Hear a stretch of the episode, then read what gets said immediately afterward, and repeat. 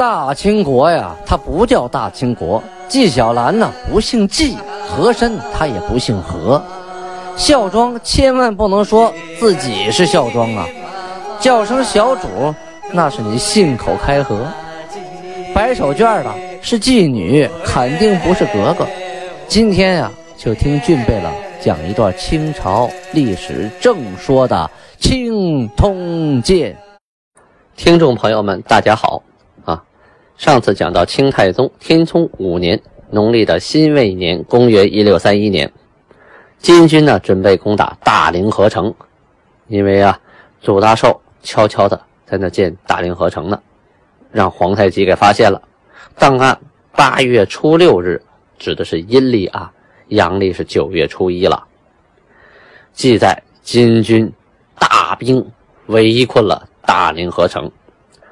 这个大凌河城，咱们要从头说一说啊。开始的时候啊，右屯大凌河这是两座城。右屯城啊是辽宁省锦县东南右卫右卫啊那个地方。大凌河就不用说了啊。孙承宗啊，他设兵啊，就驻守在这个地方。后来呀，高帝咱们提过啊，代替了。孙承宗，高帝这个人啊，他不懂打仗，命令所有人呢都撤了，这城不要了。走之前呢，把两个城就给刨了，因为他也不想留给金国呀，啊，就给毁了，连烧带刨，这城就失去作用了。后来呀，邱和嘉，邱巡抚啊，他来巡抚辽东的时候，就研究着应该把广宁、益州。右屯这三座城啊，恢复啊，把它恢复回来，我们再修好，然后再派人去驻守。这样的话，我们就多了一道防线呢。当时呢，都师孙承宗啊上奏说呀：“这个广宁啊，道太远了，这是现在的北镇啊，距离山海关和这个宁远城，就是现在的兴城啊，太远了。”鞭长莫及，我们管不了那么多，来回救援呢，他赶不上趟，真有点什么事儿也帮不上忙。要不啊，我们就先把右屯和大凌河这两个城啊先盖起来，离我们最近嘛，是吧？我们照顾得了啊。然后逐渐逐渐的，一步一步的往前走，步步紧逼嘛。兵部尚书啊，梁廷栋看了孙承宗的上奏，觉得靠谱啊。力主之就是坚决拥护，于是呢，七月份就开始兴工动土啊，命令总兵官祖大寿、副总兵何可刚带兵四千人呢，就赶到这个大凌河城这个废墟这儿，同时还派了班军一万四千人来筑城。好家伙，就这个四千人是守备。这一万四千人是工兵啊，就玩命的，日夜加紧的，包括后勤补给啊，开始玩命盖这个城。最好啊，在金军缓过味儿来啊，发现之前，我把城给他给他修好了。同时，还有石柱土兵万人，一万来人呢。这这么多人盖的一座城，那还不快吗？啊，所以啊，没多久，这个城的雏形就出来了啊，地基也打好了，城墙也修好了。一个城，你光修城墙也不行啊，里边该有的设施也得有啊，是吧？得有住人的地方啊，得有办公的地方，得有储藏军备粮食啊，还有老百姓住的地方，这都得有啊。可就在这个时候呢，梁廷栋啊，这个兵部尚书啊，他不干了啊，罢官而去了。那具体原因呢？啊，这里就不表。总之呢，这个力主修大凌河城的人呢，他不干了。他不干了，后边的人上来就不一样喽，和他的态度完全啊是相反的。说大凌河，这个城啊荒远，太远了，地也不好，不应当在那儿筑城，应该赶紧把那个部队啊撤回来。这个皇帝呀，他也是没什么主见啊，下边大臣们啊商量完说什么啊，那就是什么吧。于是就命令把修大凌河城的兵赶紧都撤回来。撤回到山海关以里这个各个城市啊，该负责守哪守哪。邱家河呀，当时害怕了，圣旨下了，赶紧把防兵啊，就是说，那个守卫部队都撤回来了，留了班军一万人在那看守啊。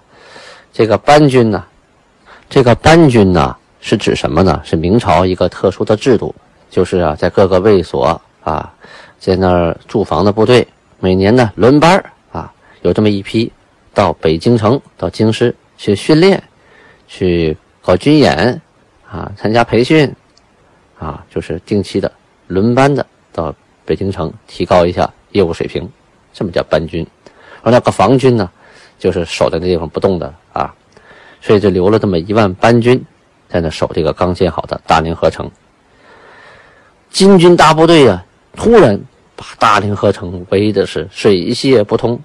这个时候啊，明朝这个修大凌河已经修了半个月了，城墙也修完了，渡口啊也修完了，城中啊有总兵祖大寿和他手底下的副将八员。参将游击大概二十员，马步兵啊一万多人呢，同时还有一些夫役啊、商贾啊啊，就是做买卖的啊，还有一些挑夫啊、干活的，哎，无忧无忧的，反正人也有一万多，这加起来得两万多人呐。皇太极下命令啊，对各个贝勒大臣这样说的：说攻城。恐士卒被伤，不若绝壕筑墙以困之。彼兵若出，我则与战；外援若至，我则迎击。什么意思？就是皇太极定了一个围点打援的战略啊！围点打援，我们把这个大凌河城围起来，然后在它旁边挖壕沟，深深的壕沟。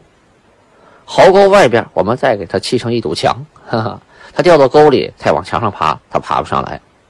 我们在墙那边守着，啊，如果他出来，我们就打他；他不出来，我们就围着，啊，我们攻城会死人的，这样我们一个人都不死。如果外边人来救援，我们就打这些来救援的，啊，这就是围点打援啊。皇太极真是有招哈，嗯，同时他命令整黄旗的兵。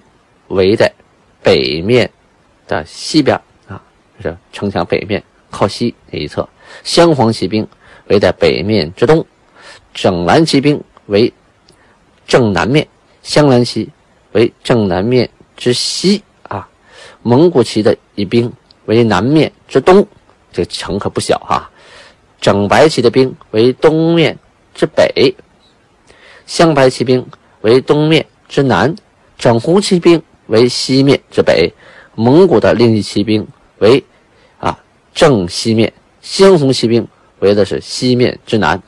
好家伙，这城啊大的地方是一面分三股啊，西北、西南同正西啊都不同的兵围着。同时啊，由蒙古诸贝勒啊部落的各个贝勒率领的呃一些小部落的兵干什么呢？插缝啊！你看哪个部落部队之间中间有缝啊？你们见缝插针，把这缝给我塞满了，让他一只鸟也飞不出去呀。同时，环城啊四面开始挖沟，这沟啊深和宽呢都三米多呀，啊，都三米多深，三米多宽，这大壕沟，你马是飞不过来呀，人人更甭想了，掉下去就摔个胳膊腿折呀，啊。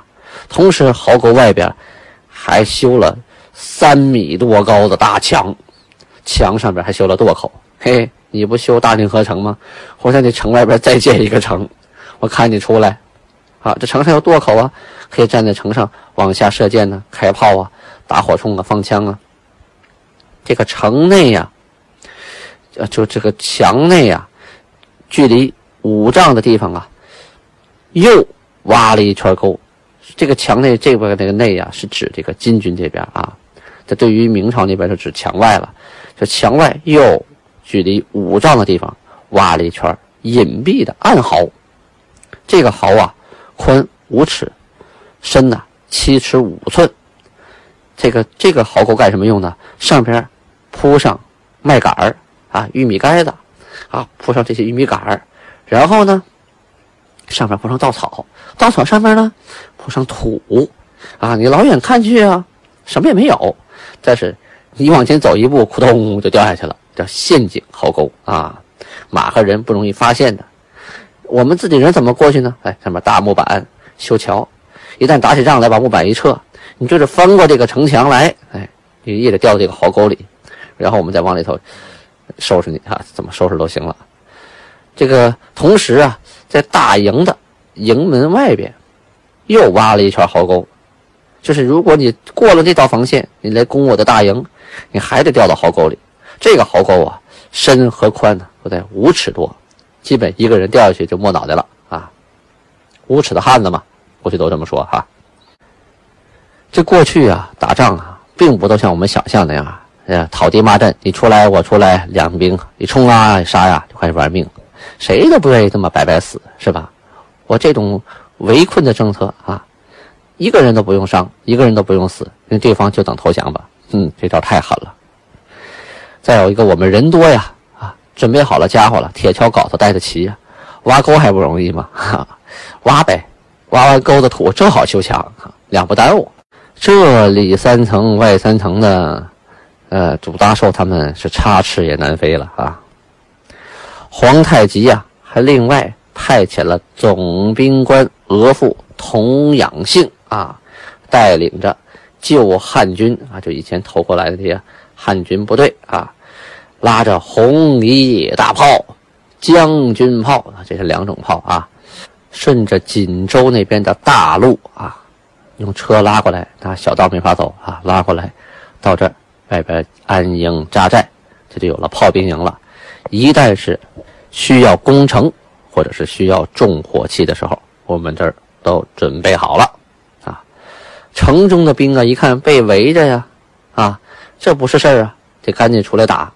可是出到城外呀，这野战呢，这些部队真的不是金军的对手啊，装备上和战斗力上那都不是个再加上啊，这金兵啊，在壕外边有墙，墙外边还有炮啊。你这边一出来，我先不动兵，一顿大炮一轰，啊，你这人乌泱乌泱刚出城门口就炸个人仰马翻了啊！是出来几回是败几回啊？没等打就被人炸零碎了。这里呀，我还要着重的讲一下啊。这个大凌河的防御，它呀不光是一座孤城，怎么回事呢？它就像是一颗地球一样，旁边还有很多小卫星。就是说呀，它的城外边呢还有很多啊墩台、烽火台之类的这种啊这种建筑，在城外边星罗棋布啊，有这么一圈离城不远，不大点不大点不大点的，一个接一个，一个接一个的，每一个台里边呢都有士兵。就相当于城外边有一圈碉堡啊，形成了一道防线。这碉堡外啊，才是那个金军挖的壕沟。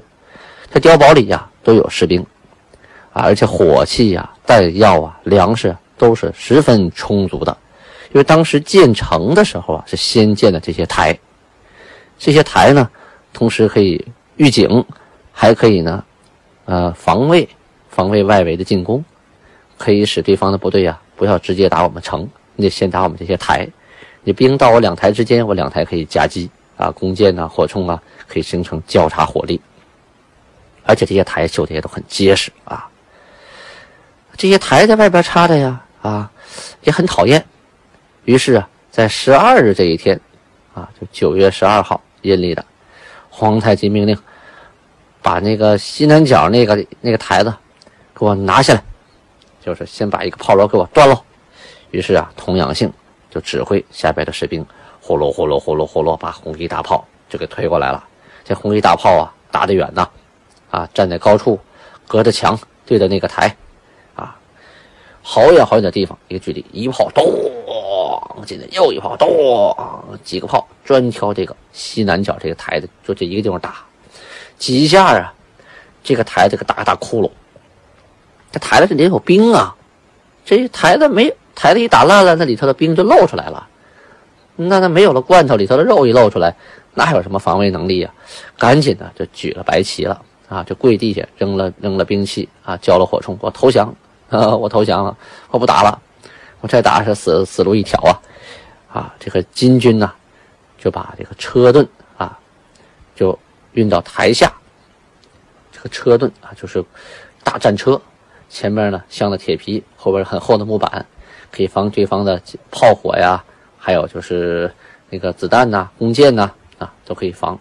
这种是一个防御设施，车盾就都推到了这个台下，把红衣大炮啊，还有大将军炮啊，都集中在城的南面，啊，对准这个城上的敌楼啊和垛口。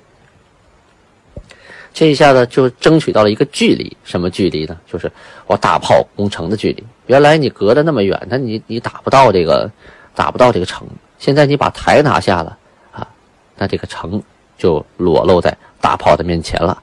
同时，这一个台一下来呀，其他台的兵啊，吓得都尿裤子了啊！一看，这我们这台也禁不住红衣大炮一揍啊，还在台里待着干什么？也就都跑了。他们这一跑啊。啊，就被拿下了，有的跑回城里了，有的跑乱套了，有的投降了。可是这些台里呀，储存着大量的军械和军粮啊，啊，非常多的粮食。当时啊，城没修完，很多都存到这个台子里边。嘿，这些台子呀，就成现成的这个金军的粮库了啊，吃喝不愁。好，继续围着吧。没想到这些台子却成了金军的粮库啊，给金军准备好的了，赔了。早知道把粮食运运到城里，别修这台子呀，没用啊！啊，明朝的巡抚邱家河听到信儿了，哎呦，吓一跳，满脑袋是汗呐，赶紧组织部队啊，奔赴锦州，与山海关总兵吴襄、宋伟合兵一处啊，奔向大凌河城去解救大凌河。九月二十四日啊，档案记载，这是。阳历的十月十九日，金军的部队把明朝的援军围点打援嘛，是吧？就给灭在了常山这个地方。常山是个地名啊，就是从山海关到大凌河之间的地方。明朝的巡抚邱家河和吴襄、宋伟等人合了兵之后啊，啊，部队过奔大凌河呀。可是刚走到嵩山，嵩山在哪儿呢？就是辽宁省锦县的西南三十里这个地方啊，一块平原地，就与金军遭遇喽，啊，就在这个常山小凌河之间展开了一场大战。他们人可不少啊，他双方人数都不少，所以说这是一场大战呢啊。但是他们啊是急得火拉的啊，疲惫不堪的赶来解营救。他和这个金军不一样，金军。早就张好了口袋，啊，旁边都埋伏好了，该有炮的地方有炮啊，正好有这地形，从高处往下打，该布置兵都布置好了，吃饱了喝得了，还得睡了好几天，就等你来呢。好，你来好嘞，装进埋伏圈了，就要关门打狗。这顿一打呀，那邱家和这个部队呀是必败呀，啊，吃了个大亏，只能撤军回还锦州。啊，十月十六日。当时十月十六日的时候啊，皇太极就带着部队呀，一直追，追到了锦州城下呀，分五路啊，这是五股部队分开，把锦州城就给围了。这个邱家河他带的这些兵啊啊，往城里跑，这城外边有有壕啊，有护城河，都没有水呀啊，跑啊，就就这么一个吊桥，很多人从吊桥上挤下去了。有的人就掉到壕里摔死了，哎呦，还没进城呢，自己把自己人挤死好多，摔死好多。这场战斗中啊，贝勒多铎与敌军交锋啊，出了点险况，差点就没了命。怎么的呢？这多铎往前面冲的时候啊，他这马跑得快，一下子就就冲入了敌人的那个大阵里边。这个敌军呢，他是有阵的，他不是散乱的哈。打起仗来哈，前面几个盾牌，盾牌后边长枪，长枪后盾牌手拿的短刀啊，长枪后边有弓箭手，它形成这一个阵的。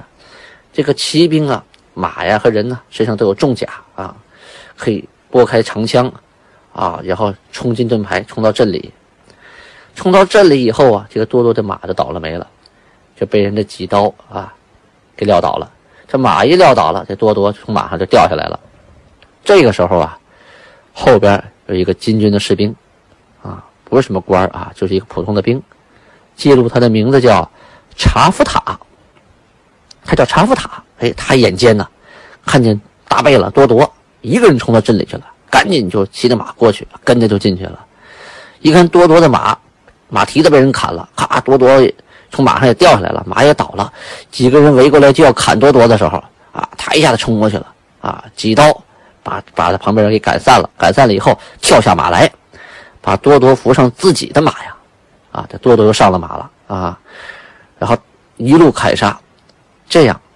两个人呢，才从敌军的这个阵型里头杀出来啊，回到自己的部队。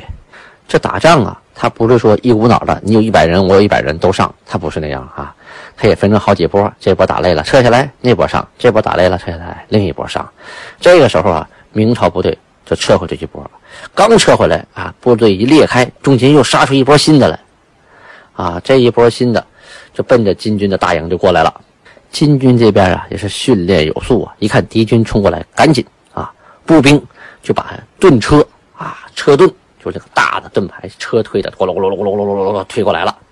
推过来以后，大炮、鸟枪啊，就在城壕外一排都列好了。你再往前走，再往前走，我就开炮啊！你冲过炮火，我就开鸟枪。同时，骑兵在后边整齐的列好，一排一排一排一排一排呀！啊，你如果躲过了。大炮和鸟铳，我骑兵往前一冲，那你也是必死无疑呀！啊，这个金军那边战鼓一擂，号角一吹，准备冲锋。这个明军呢，看着挺有本事啊，刚跑到大炮射程的以外啊，快到大炮射程的时候，一看对方炮口啊、枪口啊，还有骑兵啊，都对着自己呢，没能打，直接调转调转这个枪头啊，屁股朝着金军，怎么呢？跑回去了，逃跑了。就是没打，能吓回去了。就是啊啊，我们这火铳呃和弓箭也有，但是呢，对方有盾车，那就是车盾，车盾旁边有大炮，有鸟铳，我们上去不是当炮灰吗？哈，跑吧哈，别往前冲，送死了。您要想知道这个锦州城啊最后怎么样了，咱们明天接着说。